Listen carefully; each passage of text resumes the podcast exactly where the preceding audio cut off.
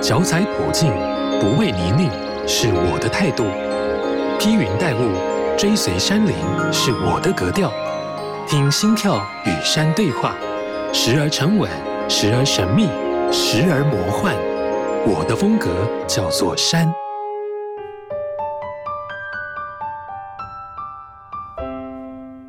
好事莫忘，好事九三五电台，我的风格叫做山。你好，我是阿哲。今天在节目当中邀请到的是经验非常丰富的登山爱好者，他同时也是一位捷兔的跑者，同时他也造访了非常多大自然的文史秘境。今天我们就要听他继续的跟我们分享他所探索的故事。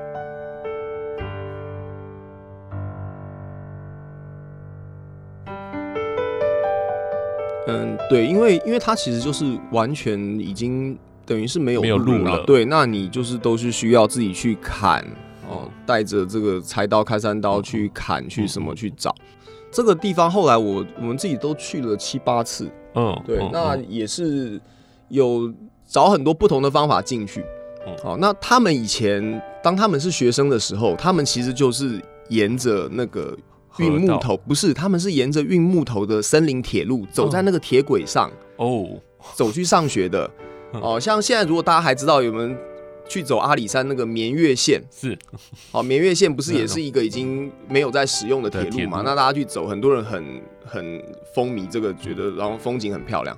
过去他们念书的时候就是沿着这个铁路去走，因为那个地方的腹地其实很狭窄。那除了这个铁路。以外，其实没有很好走的路线，是，所以他们以前都是沿着这个铁路走两三公里去上学。嗯哼哼，好，每天早上，然后后来因为这个因缘机会，我认识他们很多校友，然后听到他们很多以前呃这个上学的故事，其实觉得蛮感动的。他们都小学生哎，然后你每天就是要走两三公里，这个铁路去上学，所以那个过程才是回忆很多很多。对对对，那当然这个铁路这部分现在大部分是不存在了啊，因为以前这个森林铁路的搭建其实也比较，嗯，以今日工程的说法，那相对比较简陋啊，很多地方他们就都是拿就是木头去搭一搭，那木头时间久了就会腐朽嘛，好，那有时候就只剩下那个铁轨还挂在那边，好，那所以目前这个森林铁路铁路本身是无法无法通行啦，所以那时候他他们就是顺着这个西床。哦，西床上去，然后找到合适的地方，再往山上切。嗯哼哼。哦，那除了这个太平山林场，它旁边还有这个大圆山林场，对不对？那也是台湾日据时期的一个林业的重地。你要不要来分享一下？当初你是不是也有去当地做一些探险的行动？嗯，对。哦，大圆山这样子是，嗯，其实这个大元山跟太平山其实就靠在一起了。那如果以今天大家比较能理解的地方，什么大元山在什么地方？其实就是翠峰湖哦。我们不是你今天如果开这个这个公路进去太平山，到太平山庄之后，你会发现，哎，旁边有一条岔路，说叫什么翠峰景观道路，然后去翠峰湖。好，所以它会感觉是比太平山在更进去的地方。嗯，好，那其实这个翠峰景观道路，它的这个路线的位置，大致也是当年的一条运运木材的铁路，大致是也是用这个铁路的这个路面去开成公路的。好，大所以它的林场大致是在。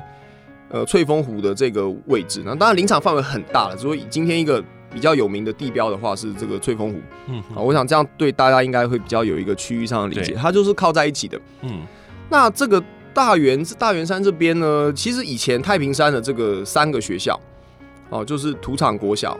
好，太平国小跟一个大元国小，好，所以各位可以想象，就是他都已经能够要成立这个国小，代表说当年这个伐木事业是有多兴盛，啊，那边已经是有相当的聚落，都是上百人的聚落，哦，那所以才会要在那边设小学，然后就这个林业从业人员子女，他就就近就读。好，那这个呃土场国小刚刚说了嘛，那。太平国小的位置其实就是今天的太平山庄，嗯，然后下面的那个停车场，嗯，停车场其实就是当年他们学校的操场的位置。好，那因为盖太平山庄观光事业，所以这个太平国小是完全拆掉了。对，好，那大元国小呢，遗迹也还在。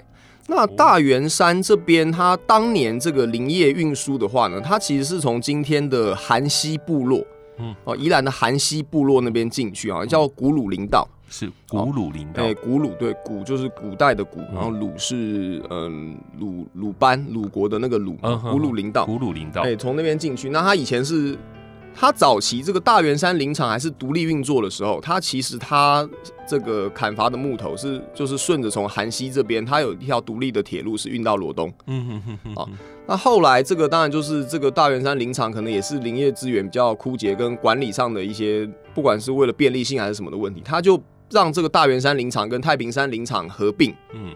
啊，那合并之后呢，才从这个翠峰湖这边。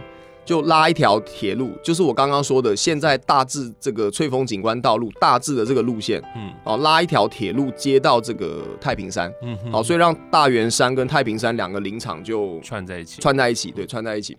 哦，那大圆山那一边，其实它是当年台湾应该是被开发的最彻底的一个。一个林场，嗯哼哼，好，开发的最彻底的地方，所以现在在那边是你几乎看不到还有遗留什么比较老的老的树木，嗯哼，好，或者大家可以想象一下，如果你现在还有去过翠峰湖那边看，其实你会发现那附近就是没有什么很大的树啊，嗯嗯嗯，哦，相对是相对是比较低矮一点哈，比起你在，嗯，比起比方你说你在太平山那边，如果你去走那个。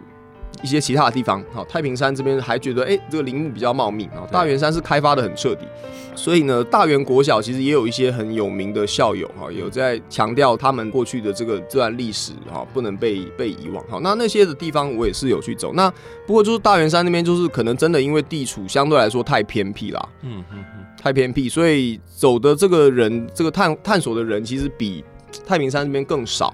嗯哼哼哼，哦，所以里面的整个状态也是非常的原始，那甚至，呃，因为这些其实都没有一个正式的保存啦，好像刚刚说，除了这个太土场国小有被指定为历史建筑以外，其实其他目前在刚刚节目里面提到的遗迹，这都是没有在一个国家或是有一个正式保存的情况下，所以都是任其风化颓圮啦。那其实像大圆国小那边，现在也是可能。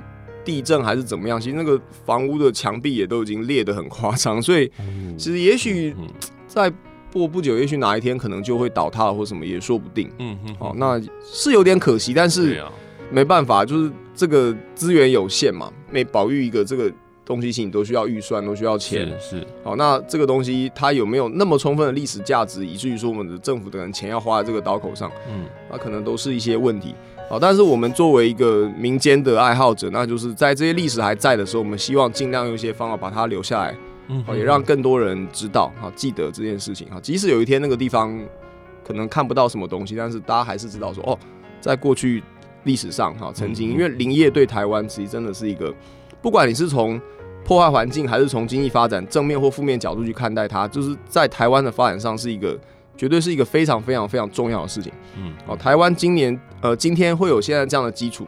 哦，如果林业那一块抽抽掉，那是不可能的。嗯嗯嗯。但也因为那个时候就是破坏了很多的山林嘛，所以像像你刚刚讲到的这个地方大圆山林场，你进去的时候是完全都是原始的状态啊。对啊，就原始的状态，就是通常你们这样进去就是要披荆斩棘的。对对，就都是带着刀，因为那都去砍，因为那个路。可能你说地上路基是还有，可是那个植物什么，你其实一段时间不走，它马上就就长起来。嗯，好，所以那种地方我们都会说，可能不是一般的爬山爱好者能比较适合去的。对，那个就是你基本上大家一定要有一些开路的工具。对，好，那再来就是我刚刚讲到地图这件事情，你的方向、你的判位是要非常清楚，因为那个地方不会有。人家给你设指标，对，最多就登山布条，嗯啊，不会有好的指标，也不会有铺好的路给你。嗯哼哼哼哼，哇塞！我听说从这个卫星云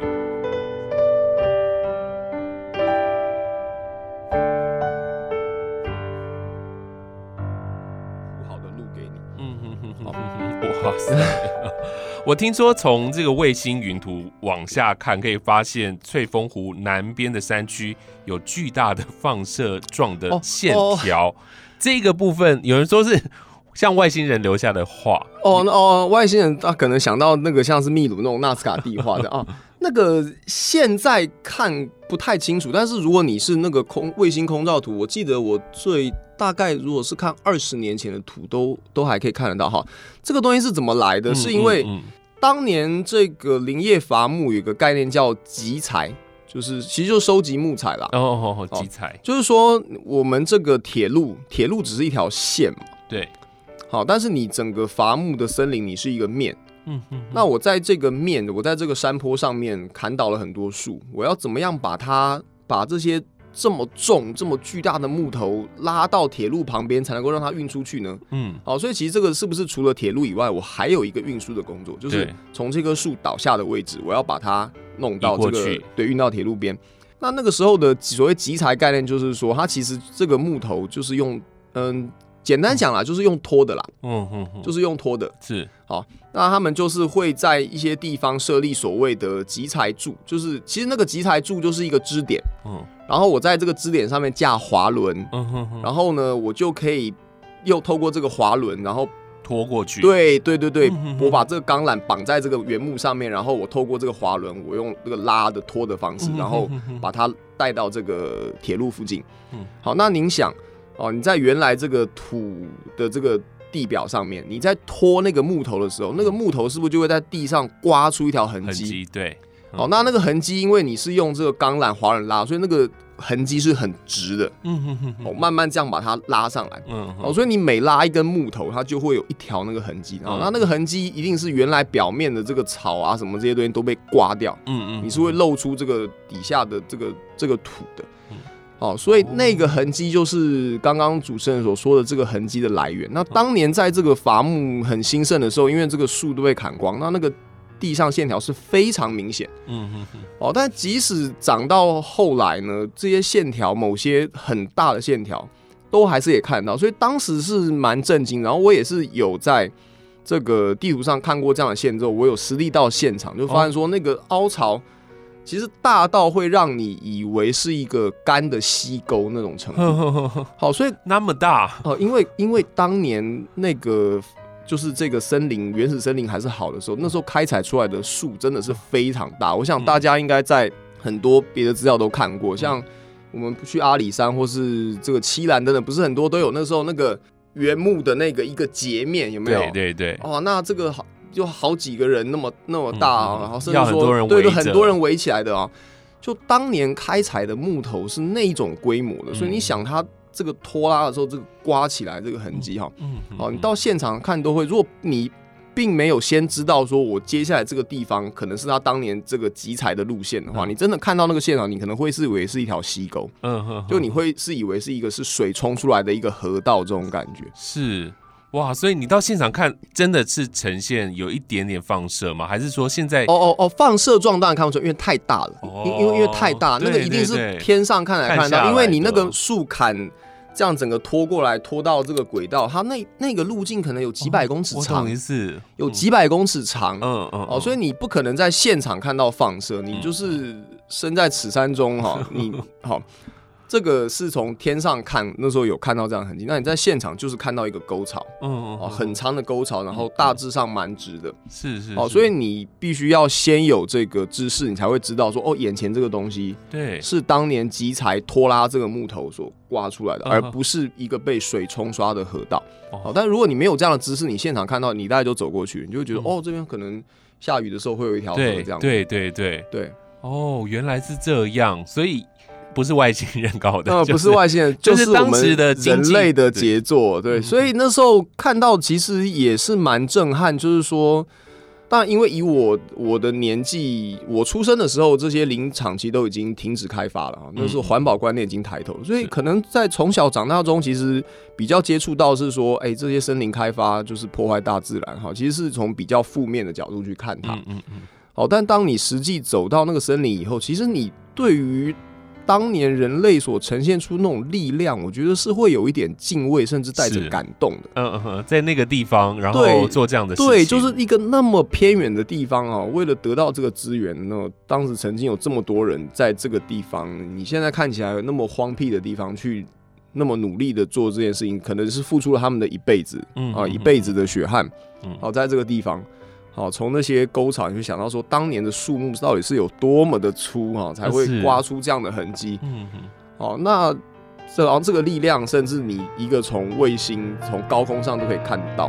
好所以其实会蛮震撼的是。所以过去的锻念只是从一个负面去看。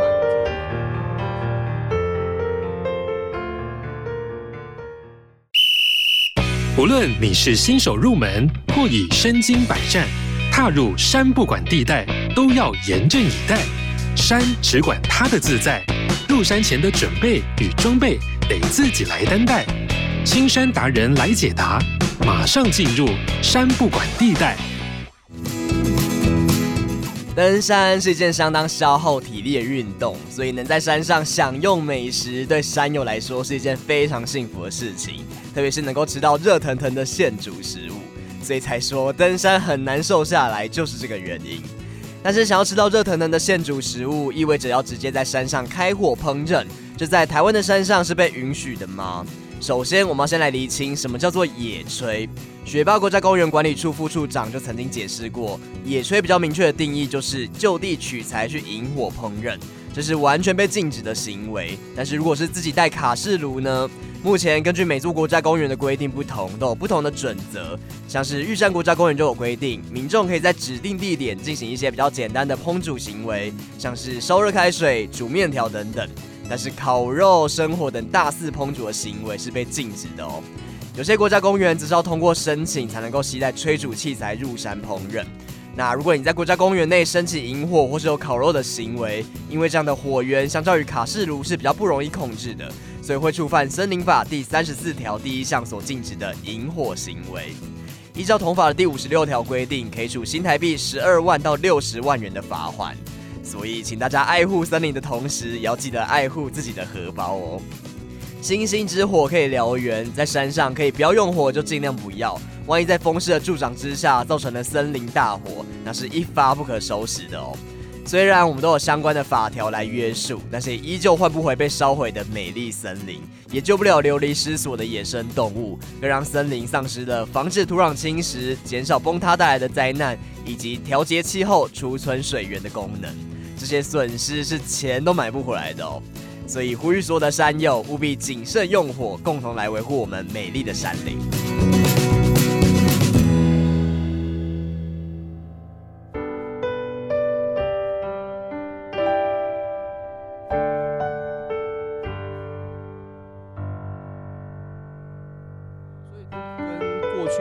只是从一个负面去看这一段林业的历史，其实对我会有一点冲击啦。嗯嗯嗯哦，反而会觉得，嗯，虽然这样子的破坏自然还是很遗憾啊。曾经那些大树现在一棵都不剩啊。但是对于那些其实并没有离我们太久的人，他其实也就是我们的父母辈、祖父母辈的人哈。曾经在这个地方为了自己的温饱，嗯，哦，为了国家的经济发展等等的哈，在。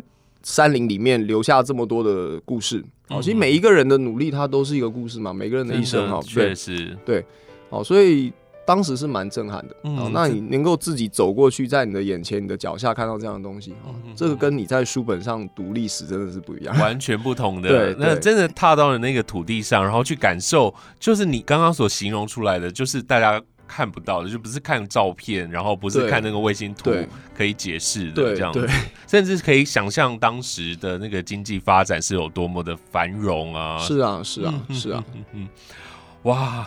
今天其实很多故事要来跟我们聊。呃，太平山，你也曾经在双北有名的鱼路古道，还有马交古道，对不对？是不是也跟我们来聊聊当初为什么会去这些地方？也是因为截兔的关系吗？一部分，还有就是。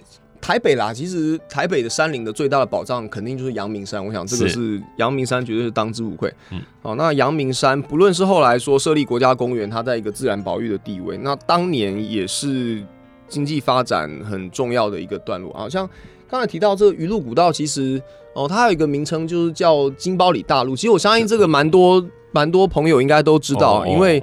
它是一个阳明山国家公园，已经是有一个做了一个比较完整规划的一条路。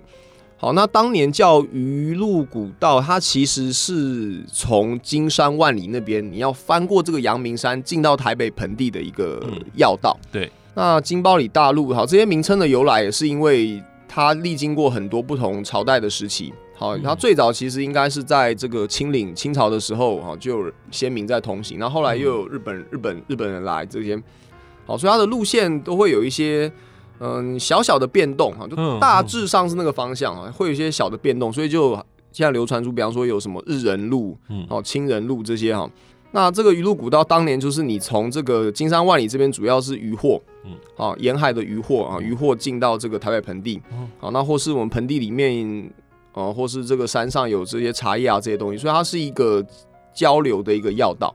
古道的目的一定都是跟先民的经济发展息息相关。就，先民不是吃饱饭没事干，说我要运动、要爬山、要健身啊。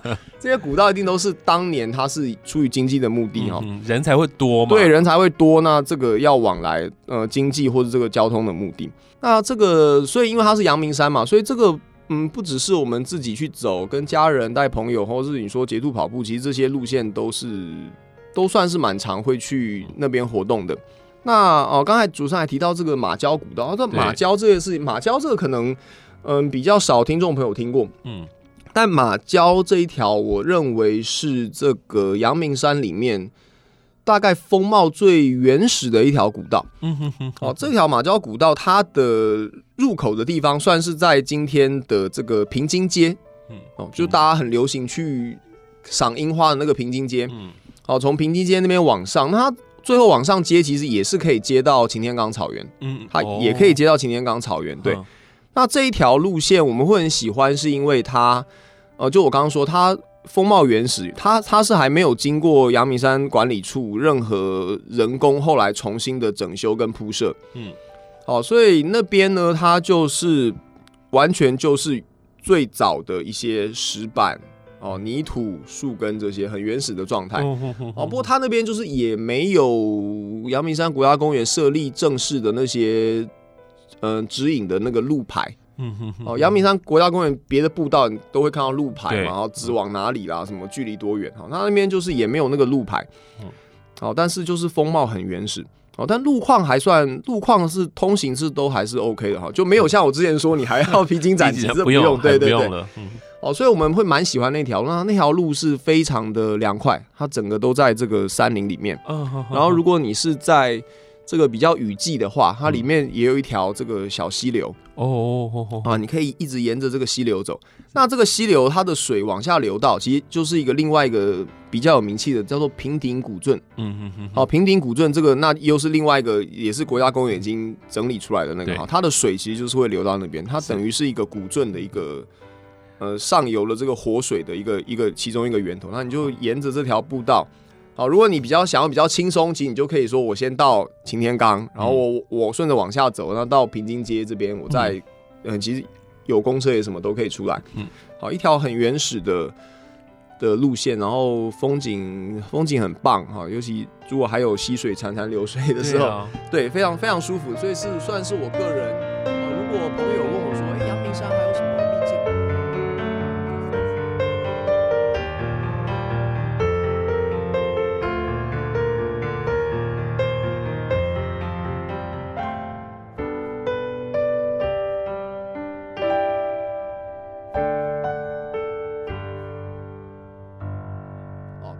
算是秘境比较对游客游沿路游客也蛮少的哦，即使在疫情这个爆发之后，不是很多山上的那个步道都说挤得跟那个菜市场一样，好，那 那条地方还是比较少人走。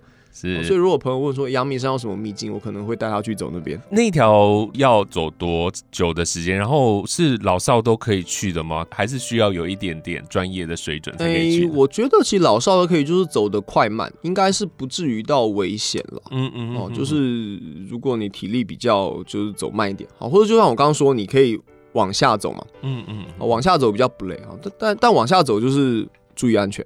啊！其实有时候下坡会比上坡危险，上坡就是累，嗯，哦，但下坡你要撑住啊，对，要怕滑，对，要比较专注一点去走，嗯，好，那走的时间，我想如果就算慢慢走，应该两个小时，其实都是就是可以完成，所以其实其实算是清明的路线了，只是说不熟的人，你到底要从哪里走进去，你会不知道。啊，那那个地方要小心，容易迷路。好，就我刚刚说，因为它没有国家公园正式的路标，嗯，好，所以可能你应该要，我想我会觉得会建议需要有人带，呃，人带，或是你就是有实验使用离线地图的功能，啊、嗯嗯嗯，这个离线地图你会用，然后去走，大概比较不会迷路。好，这条路叫做马交古道。马交古道，对。哇，今天真的令明跟我们分享了好多的讯息哦，不管是从这个历史，然后还是从我们的风景来聊。那最后是不是也跟我们来分享你未来有什么样的计划，或者是有没有特别想要造访的山林或者是古道呢？未来，嗯，因为我刚刚说我的兴趣其实就是山林跟人文历史的结合这部分嘛。好，那现在当然是因为在住在北部。哦、嗯，所以对于这个北部最大的林场太平山林场哦，比较有多造访的机会。那之后当然有机会的话，就是会比较想去看看中部最大的林场。哦哦，就是八仙山林场。是。好，那八仙山林场那边还有一个就是古关七雄。嗯。哦，这古关七雄其实，呃，一早就想去爬，而且那个地方其实不止不管是爬山或其越野比赛都有在那边办啊，就至今还没有去过，有点遗憾。好，所以说古关七雄跟八仙山，八仙山林场是当时就中部最大林场啊。当年日本人在台湾开采就是北中南三个啊，北部就是太平山，嗯，然后中部八仙山，那南部就阿里山，嗯，好，那阿里山是目前因为阿里山的铁道系统是最早完成的，那保存的最完整。那太平山跟八仙山就是这个当年这个森林铁路的系统就大致上大部分是废弃了啦，包括那八仙山也这样。那八仙山那里就是看资料也是有很多可以探索的东西。哦，甚至我们有看到，我有看到过资料说，在当年八仙山的这个森林铁路还在运作的时候，有一座现在很难攀登的叫白姑大山。哦，现在对，就现在觉得攀登难度很大的白姑大山，在当年那个八仙山森林铁路还在的时候，其实你搭铁路进去。到山里面再爬上去，其实只要爬升不到四五百公尺，就登顶了。那么那么矮啊？呃，哦，那是因为它铁路已经把你带到很高的地方嘛。哦，好，就是那个森林铁路很深入到山里面，了解。那你再爬就剩一点点就爬到了。好，那像想要那样子，以前前人其实也都没有很久，那大概就三四年前，我们上一辈的登山人就体验过的事情。哦，也我会也会想说，哎。去体验一下，对，就这个森林铁路这些路线，还有没有可能把一些遗迹找到？好，那时候地图上一些地名，什么白岩、旭个丘这些东西啊，也是那时候八仙山这个森林铁路的一些伐木的工作站。有没有可能去把这条路找出来？哈，所以八仙山那边可能是。嗯，如果以后比较有时间的话，啊，会想去走走。那当然就比较远了，是，是，又在地处中部，如果要去，就要特别规划一些时间。对，但是我蛮有兴趣。阿里山大家都很熟，然后太平山现在也自己也了解不少，那就剩下八仙山吧。谷关古关七雄，嗯，是，我觉得台湾就是这样子，就是一个有很多山，然后又可以看到海的一个岛屿嘛。所以呢，对，这山里面的很多故事，就是值得你们去探索了。对对。好，今天非常谢谢令明来到节目当中，跟我们分享这么多，谢谢你，谢谢。好，谢谢谢谢主持人，谢谢。好事九三五电台带你走入群山怀抱，拾起山的记忆。以上节目由文化部影视及流行音乐产业局补助直播。